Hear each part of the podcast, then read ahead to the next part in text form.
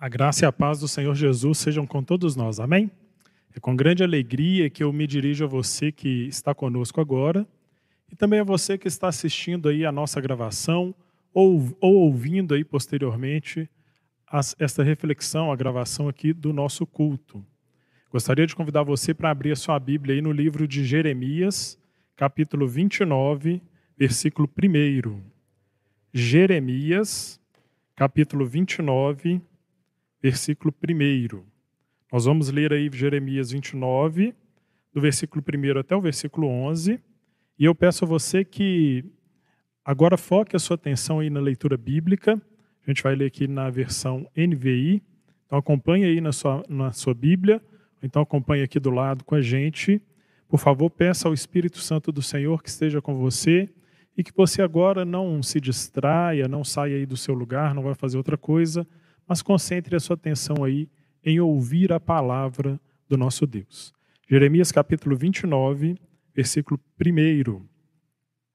E diz assim a palavra do nosso Deus: Este é o conteúdo da carta que o profeta Jeremias enviou de Jerusalém aos líderes que ainda restavam entre os exilados, aos sacerdotes, aos profetas e a todo o povo que Nabucodonosor deportara de Jerusalém para a Babilônia isso aconteceu depois que o rei Joaquim a rainha mãe, os oficiais do palácio real, os líderes de Judá e Jerusalém, os artesãos e os artífices foram, de, foram deportados de Jerusalém para a Babilônia. Ele enviou a carta por intermédio de Eleasa, filho de Safã, e Gemarias, filho de Uquias, os quais Edequias, rei de Judá, mandou a Nabucodonosor, rei da Babilônia. A carta dizia o seguinte: Assim diz o Senhor dos Exércitos, o Deus de Israel, a todos os exilados que deportei de Jerusalém para a Babilônia. Construam casas e habitem nelas. Plantem jardins e comam de seus frutos. Casem-se e tenham filhos e filhas. Escolham mulheres para casar seus filhos e deem as suas filhas em casamento, para que também tenham filhos e filhas. Multipliquem-se, não diminuam. Busquem a prosperidade da cidade para a qual eu os deportei e orem ao Senhor em favor dela, porque a prosperidade de vocês depende da prosperidade dela. Porque assim diz o Senhor dos Exércitos, o Deus de Israel. Não deixem que os profetas e adivinhos que há no meio de vocês os enganem. Não deem atenção aos sonhos que vocês os encorajam a terem. Eles estão profetizando mentiras em meu nome. Eu não os enviei, declara o Senhor. Assim diz o Senhor: quando se completarem os setenta anos da Babilônia eu cumprirei a minha promessa em favor de vocês, de trazê-los de volta para este lugar. Porque eu sou o Senhor, eu que conheço os planos que tenho para vocês planos de fazê-los prosperar e não de lhes causar danos, planos de dar-lhes esperança e um futuro. Amém? Vamos orar. Senhor, nosso Deus e nosso Pai, nós agradecemos ao Senhor porque o Senhor tem estado conosco, tem nos sustentado, tem nos apoiado, tem Pai, nos fortalecido nesses dias de dificuldade, nesses dias de aflição, nesses dias de crise. Te pedimos, Pai, que Teu Santo Espírito ele venha falar por meio de nossas vidas, que Teu Santo Espírito venha falar por meio de Tua palavra, de maneira, Pai, que sejamos consolados, confortados, desafiados, de maneira, Pai, que Tua palavra ela gere transformação em nossas vidas, para que possamos responder aquilo que o Senhor tem para as nossas vidas, Pai. A nossa oração é de perdão pelos nossos pecados e de clamor ao Senhor para que teu Santo Espírito ele fale por meio de tua palavra a cada uma de nossas vidas, Pai, para que possamos receber do Senhor aquilo que o Senhor tem por meio de sua palavra para nós hoje. Essa é a nossa oração, Pai, agradecidos ao Senhor, em nome de Jesus. Amém. Não é necessário a gente entrar em detalhes sobre os tempos de crise em que nós vivemos já vivíamos aí uma crise política, fomos atingidos por uma crise sanitária, e essa crise sanitária, ela então aprofundou uma crise econômica, e nas últimas semanas a gente tem experimentado, tem visto uma série de manifestações, de agitações sociais, algumas justas, outras nem tanto, que nos colocam também aí num tempo de crise social, de convulsão social, de várias movimentações e realidades que tem afligido, que tem afligido e que tem angustiado o nosso coração e a nossa vida. em tempos de crises, os nossos planos são interrompidos, os nossos sonhos são frustrados, e é justamente esse o pano de fundo aí do livro de Jeremias, desse livro do profeta Jeremias, que viveu ali por volta do ano 600 antes de Cristo. Esse livro Jeremias, ele trata justamente do fato de que Deus ele interrompe os planos do seu povo e ele frustra os sonhos dos seus filhos. E é isso mesmo que você ouviu aí agora. Deus, Ele mesmo, é quem interrompe os nossos planos, é quem frustra os nossos sonhos. Perceba aí no versículo 4 que a palavra diz que o próprio Deus ele está ele tá se manifestando e dizendo: Eu deportei os exilados de Jerusalém para a Babilônia. Fui eu. Nesses tempos de crise, muitos de nós ainda não perceberam que os planos que tínhamos, os sonhos que estávamos correndo atrás, foram frustrados e interrompidos pelo próprio Deus de Israel. Eu deportei esse povo. Fui eu que os tirei ali de uma situação confortável ali em Jerusalém e os levei para uma nação cruel ali em Babilônia. Eu deportei esse povo. Perceba que o conselheiro bíblico Paul David Tripp, que é um prolífico escritor, bastante conhecido, talvez você já tenha lido alguns livros dele aí, lá em Gênesis capítulo 11, que trata da Torre de Babel, ele pega essa figura ali da Torre de Babel e compara com os nossos planos e com os sonhos que nós é, vivemos. Como se nossos planos e sonhos fossem torres que nós construímos em direção ao céu torres que nós construímos com o propósito de satisfazer a nós mesmos, satisfazer os nossos próprios interesses, as nossas próprias vontades. Olha só o que eu construí, olha só o que eu conquistei, olha só o meu planejamento para onde ele me levou, olha só aquilo que eu estou galgando a cada passo que eu dou na minha vida, olha só as coisas que eu tenho feito para mim, para minha família, é, para minha igreja, para o meu trabalho, para minha escola. E, e, o Paul Tripp ele usa essa figura ali de Gênesis de uma maneira bastante poética e ao mesmo tempo também impactante para descrever justamente a ruína dos nossos sonhos e dos nossos planos. Ele diz que as nossas torres, ou seja, os nossos planos e os nossos sonhos, sempre vão cair ou desmoronar. Os nossos sonhos e os nossos planos sempre vão nos desapontar. E o som dos blocos de concreto despedaçados que geram dor em nós são a suave advertência de Deus sobre onde estava o nosso coração, em nossa própria glória e não na glória de Deus. Quando a nossa torre cai e nós estamos ali abatidos, blocos despedaçados, arruinados, poeira ao nosso redor, a roupa rasgada. Como entender o que aconteceu? O que é que fez a torre dos nossos sonhos e dos nossos propósitos desmoronar? Como reagir adequadamente diante dessa situação? Já pensou se o Senhor Deus ele enviasse para você uma carta?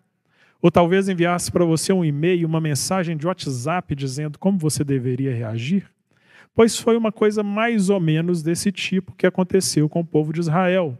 Porque por meio do profeta Jeremias, Deus escreve uma carta ali para os líderes daquele povo que já haviam sido deportados para a Babilônia. E aí nós precisamos brevemente resgatar um pouco da história do povo de Israel nesse ponto. É, na, a Babilônia, a nação dominante ali daquele, daquele tempo, ela já havia invadido Jerusalém e já havia destronado o rei Joaquim e levado cativo uma parte do povo, deportado uma parte do povo de Deus ali de Jerusalém para a Babilônia. Alguns dos israelitas, alguns do, dos, dos, daqueles do povo de, de Israel, do povo judeu, haviam ficado em Jerusalém. Dentre esses que haviam ficado, a gente tem ali a figura do profeta Jeremias. Jeremias, então, ele recebe de Deus essa carta com orientações e instruções para aquele povo que estava exilado ali na Babilônia. E ele envia essa carta por meio de uma missão diplomática, o que parece ainda havia entre o novo rei, o rei Zedequias, e o imperador Nabucodonosor, algum tipo ali de, de vassalagem ou de servidão em que Zedequias ele prestava contas para Nabucodonosor. E numa dessas expedições diplomáticas, por meio de Eleasa e de Gemarias, então Jeremias ele envia essa carta para os judeus que já estavam ali no cativeiro, motivado por uma situação. E essa situação era o fato de que aqueles judeus que já haviam sido deportados, que estavam sofrendo ali naquela nova realidade de crise na Babilônia, eles estavam dando ouvidos por causa da sua dor para falsos profetas. E aqueles falsos profetas estavam dizendo para aqueles judeus: Olha, fica tranquilo, porque o cativeiro ele vai ser rápido, não vai demorar tanto. Daqui a pouco Deus vai voltar e vai intervir, vai retirar vocês daqui e vai destruir a Babilônia. E quando a gente está sofrendo e quando a gente está passando por momentos e situações de dor, a gente tende a acreditar é, em coisas falsas, principalmente se elas dizem respeito a algo que vai nos favorecer. E os judeus ali na Babilônia, eles já estavam acreditando na palavra desses falsos profetas. Então Jeremias é movido por Deus a escrever essa carta para orientá-los, explicar para aqueles judeus ali na Babilônia que diante da crise que eles enfrentavam e diante da frustração dos seus sonhos, da interrupção dos seus planos, Deus esperava dele, deles três atitudes. Primeiro, aceitação e adaptação segundo, um sentido de missão e terceiro, esperança no futuro. Aceitação e adaptação, um sentido de missão e esperança no futuro. E perceba que Jeremias, então, ele vai começar a expor essa carta e apresentar os conceitos de Deus para aqueles exilados, dizendo que eles não deveriam acreditar nas mentiras que estavam sendo contadas ali pelos falsos profetas de que o cativeiro ia passar rapidamente. A gente viu aí no, no versículo 10 que ele demoraria pelo menos 70 anos. Assim, o que Deus orienta aquele povo a fazer no meio da crise e do sofrimento?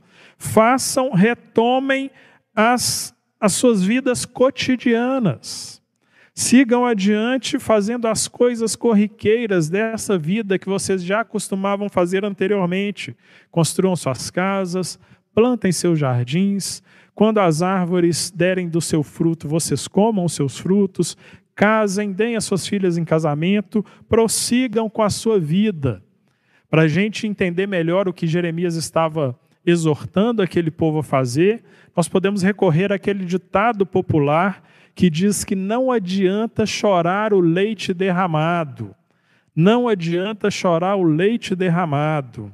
E eu entendo que esse é um bom conselho para nós hoje em dia. Muitos de nós ainda estamos chorando leite derramado. Ah, houve um tempo em que os voos da Latam, na época da antiga TAM, quando você entrava e pegava a revista de bordo, ali dentro da revista havia um encarte do Almanaque Brasileiro de Cultura Popular. E certa vez, ao ler esse encarte, eu me deparei lá com a origem dessa expressão chorar o leite derramado.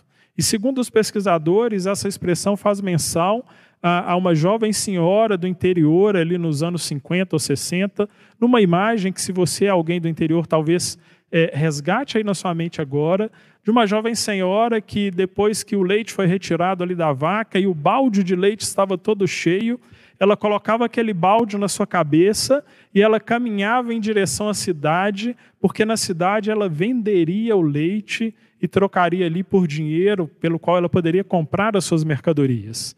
E consta nessa história que essa jovem senhora, ela estava tão empolgada, tão emocionada, fazendo tantos planos com aquele dinheiro que ela ia receber quando entregasse o balde de leite ali na feira da cidade, que distraída, andando pelas ruas de terra, ela então tropeça numa pedra. E quando ela tropeça na pedra, o balde de leite todo cai no chão e é derramado. O leite é derramado. E, e, e, dói o nosso coração imaginar essa cena, porque o leite foi derramado na terra, não tem mais nada o que fazer. Não tem como resgatar, não tem como pegar, não tem como limpar o leite.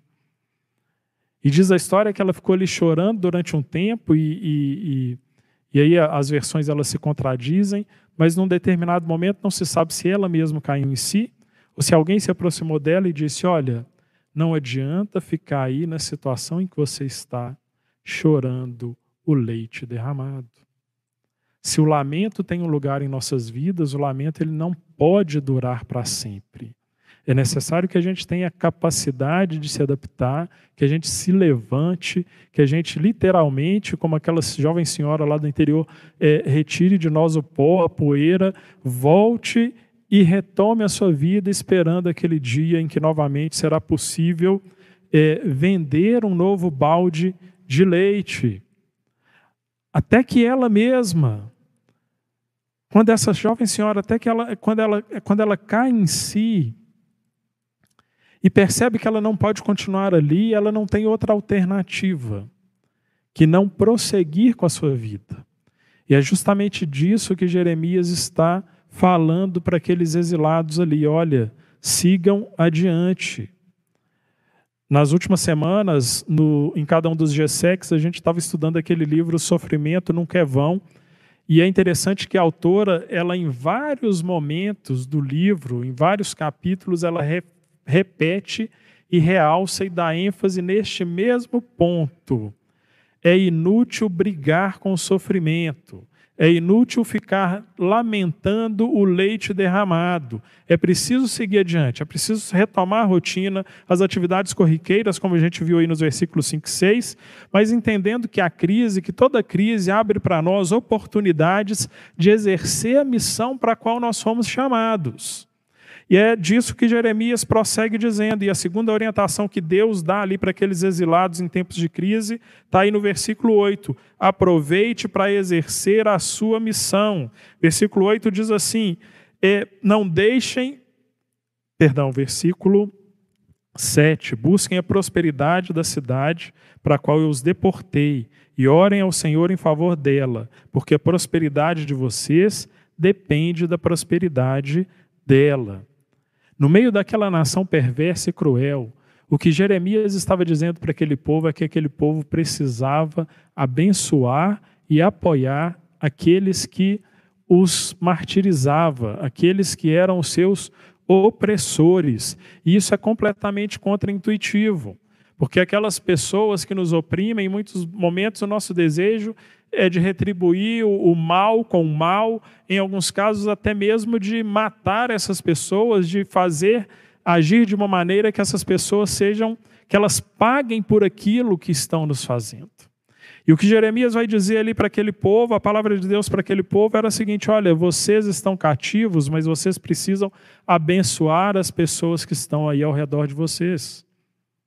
Você há de se lembrar da história do povo de Israel, quando eles são libertados do Egito por Moisés, quando eles chegam ali nas planícies de Moabe, a leste do Rio Jordão, e o Moisés ele lê novamente a lei, aquela lei que constituía, que dava forma ao povo de Israel que entraria para a terra prometida, havia uma série de bênçãos e de maldições. Em caso de obediência, o povo experimentaria as bênçãos de Deus enquanto nação. E aquele povo, ao fazer parte desse pacto, ao dizer sim para esse pacto, ele também sabia que existia uma série de cláusulas relacionadas ali a maldições que seriam que foram proferidas e que serviriam de condenação caso o povo deixasse de seguir a Deus. Israel, os judeus nesse ponto da história, eles estão em cativeiro justamente porque aquela condenação proferida ali na lei se havia se abatido sobre eles, porque eles haviam se afastado do Senhor, eles haviam deixado de cumprir a lei do Senhor, e eles haviam se em si mesmados, eles haviam se colocado numa situação em que buscavam os seus próprios interesses, em que buscavam a sua própria vontade, em que buscavam a sua própria glória. Essa é a história dos reis de Israel desde Saul, com raríssimas exceções, homens que buscavam a sua própria glória ou a glória da nação e que não buscavam a glória de Deus, o propósito de Deus para a vida daqueles, daquele povo e para a vida daquelas pessoas. Então, no meio da crise, o que Deus vai dizer por meio de Jeremias nessa carta é: busquem a prosperidade deste povo no meio do qual vocês estão, porque vocês estão aí porque desobedeceram a Deus, vocês buscaram a sua própria glorificação, e agora é hora de voltar o seu coração e o seu propósito novamente para Deus. Portanto, busquem a prosperidade da cidade porque é por meio dela é que vocês também vão alcançar a sua própria prosperidade. E aí no versículo 7, você há de notar que essa palavra prosperidade ela é citada três vezes. E, e o original hebraico é, é a shalom, é, aquela, é aquele estado de bem-estar e de harmonia em que as coisas ocorrem de acordo com a vontade de Deus, quando o nome dele está sendo glorificado e as pessoas que vivem debaixo da ação de Deus, elas agem de acordo com os propósitos dele. A crise que nós estamos vivendo é então uma oportunidade de reavaliar os nossos planos, de reavaliar os nossos sonhos e redirecionar o nosso propósito na direção da glória de Deus em serviço ao nosso próximo. Apenas se, em si, apenas se em si mesmar voltar-se para si mesmo, só vai piorar a situação. Conecte-se conecte a alguém, conecte-se a uma rede de apoio, à sua comunidade, a uma rede de ajuda e pense nesses tempos em fazer o bem para alguém. Faça eh, leve a shalom de Deus para a sua cidade, leve a shalom de Deus para a sua comunidade, mas entenda, este é um tempo que Deus está nos dando para que nós reconectemos o nosso coração com os propósitos que Ele tem para as nossas vidas. Nossos sonhos, nossas torres, eles, elas ruíram. E o que que Deus nos diz? Sirva o próximo, busque a prosperidade, aí nos meios em que você está envolvido. E nós chegamos aí então à terceira orientação de Deus aos exilados em tempos de crise, aí nos versículos 10 e 11. Tenha esperança nos planos de futuro que Deus tem para você. Tenha esperança nos planos de futuro que Deus tem para você. Por meio de Jeremias, Deus está dizendo àquele povo ali que a dispersão ela não havia sido acidental, Havia um propósito de Deus. E Deus, por meio de Jeremias, aí nos versículos 10 e 11, ele está mostrando para aquele povo que os planos de Deus ainda prevaleceriam. Que no meio daquela situação caótica que parecia aleatória, havia um direcionamento de Deus. Havia um resgatar, um, um sentido em que Deus estava agindo para que as promessas que ele havia, que ele havia feito àquele povo se cumprissem não por causa da fidelidade dos judeus, não por causa de algo que eles mereciam, mas infidelidade às promessas do próprio Deus. Você há de se lembrar que Deus, quando chama Abraão, ele faz algumas promessas para Abraão. E uma delas é de que, por meio da descendência de Abraão, todas as nações da terra seriam abençoadas e seriam abençoadas por meio do nosso Salvador, Jesus Cristo, descendente daqueles judeus que estavam ali no cativeiro. Então, depois daqueles 70 anos, Deus agiria novamente no meio daquele povo, os resgataria, os levando de volta para Jerusalém, porque havia uma promessa que Deus havia feito que precisava ser cumprida, promessa que o nosso Deus permaneceria fiel, é por meio do descendente de Abraão, é por meio do, por meio do descendente de Israel que virá a salvação por meio de Jesus Cristo.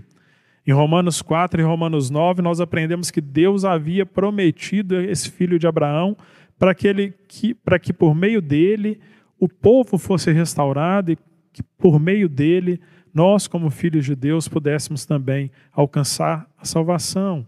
O exílio daquele povo possuía um tempo determinado, porque deles viria o Messias, o Jesus a quem nós servimos.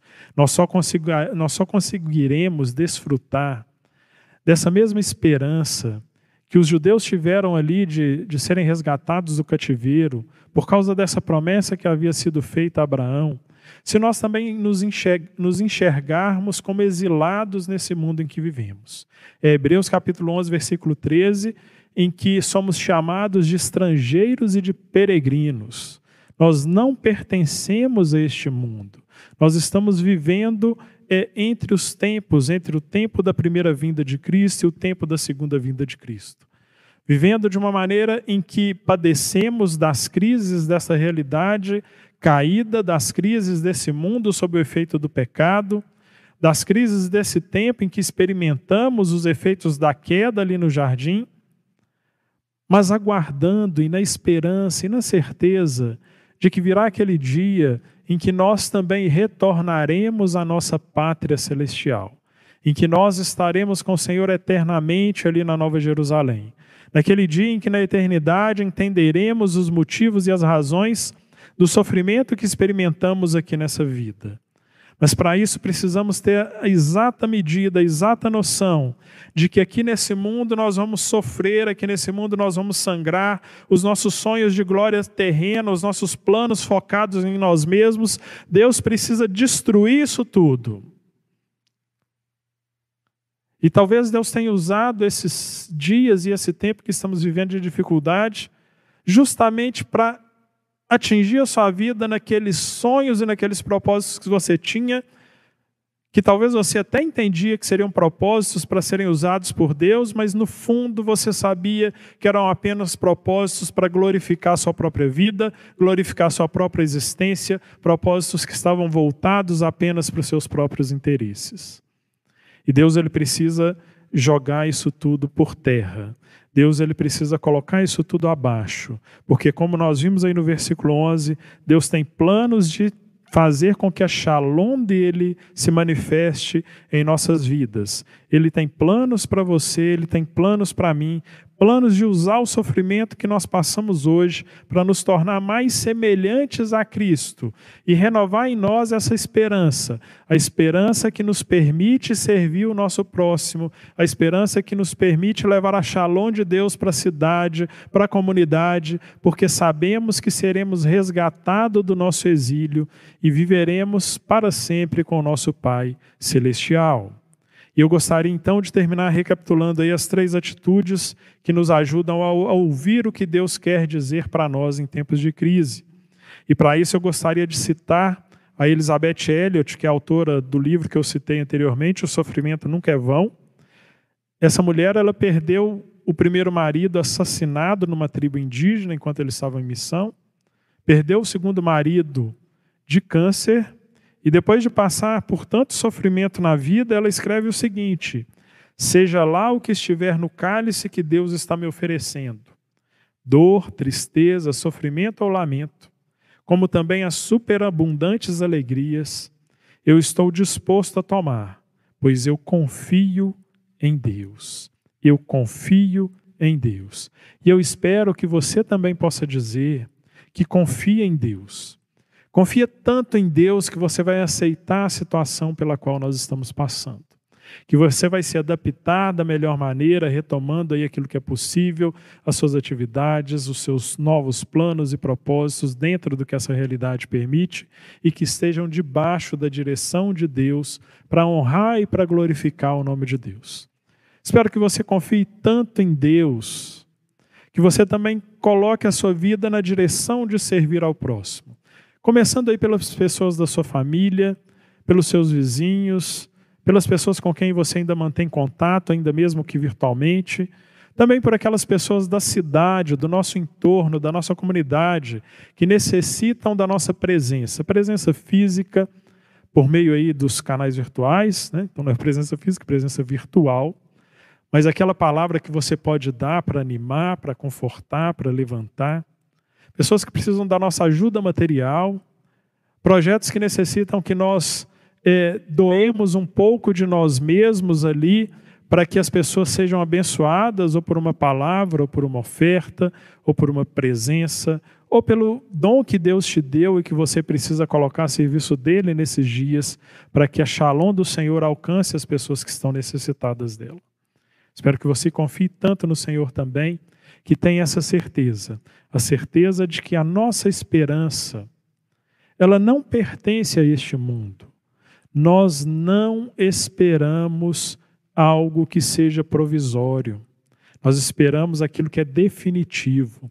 Esperamos aquele dia em que encontraremos com o nosso Senhor. Esperamos aquele dia em que estaremos com Ele na Nova Jerusalém, aquele dia em que o nosso exílio também terminará.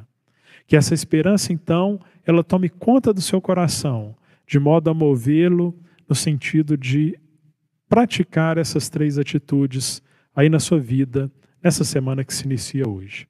Amém? Vamos orar? Senhor, nosso Deus e nosso Pai, nós te agradecemos, Senhor, porque a tua palavra ela permanece viva, Pai, a tua palavra ela permanece falando aos nossos corações.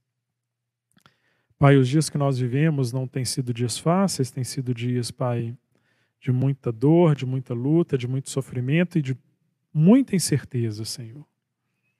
Pai, alguns de nós estamos frustrados, abatidos porque nossos sonhos e nossos planos eles foram interrompidos. Pai, que teu Santo Espírito cure os nossos corações de maneira que nós possamos aceitar e nos adaptar a essa situação. De maneira, Pai, que nós possamos entender que essa é uma oportunidade que o Senhor nos dá de colocar nossa vida novamente no rumo de não construir torres que glorifiquem o nosso nome, mas construir torres, Pai, que glorifiquem o nome do Senhor, Pai. Viver uma vida que glorifique o nome do Senhor. Pai, te agradecemos porque o Senhor tem renovado em nós a esperança esperança de que não pertencemos a este mundo, esperança, Pai, de que esse exílio um dia há de terminar, de que esse sofrimento que passamos aqui, Pai, há de ser, Pai, há de ser deixado para trás e que nós chegaremos naquele dia em que receberemos do Senhor a bênção eterna de estarmos juntos uns com os outros como filhos de Deus e de estarmos juntos com o Senhor. Pai, essa é a nossa oração, agradecido, Senhor, por tudo aquilo que o Senhor tem feito por nós. Queremos louvar teu nome, queremos engrandecer ao Senhor Queremos agradecer, Pai, porque mesmo nesses dias o Senhor tem sido fiel e o Senhor tem permanecido conosco, nos abençoando, nos levando para perto de Ti, de modo que possamos abençoar também o nosso próximo. Essa é a nossa oração, em nome de nosso Senhor Jesus Cristo. Amém. Nós vamos terminar cantando então a música que nós cantamos aí antes de iniciarmos a nossa palavra aqui, Tributa e Jeová, tributo a Jeová, agradecendo ao nosso Deus, porque os dias são difíceis, mas é possível que nós nos adaptemos, e é possível que nós possamos olhar para esses dias e encontrar nesses dias as bênçãos que o Senhor continua derramando em nossas vidas, para que possamos seguir fiéis ao Senhor. Amém?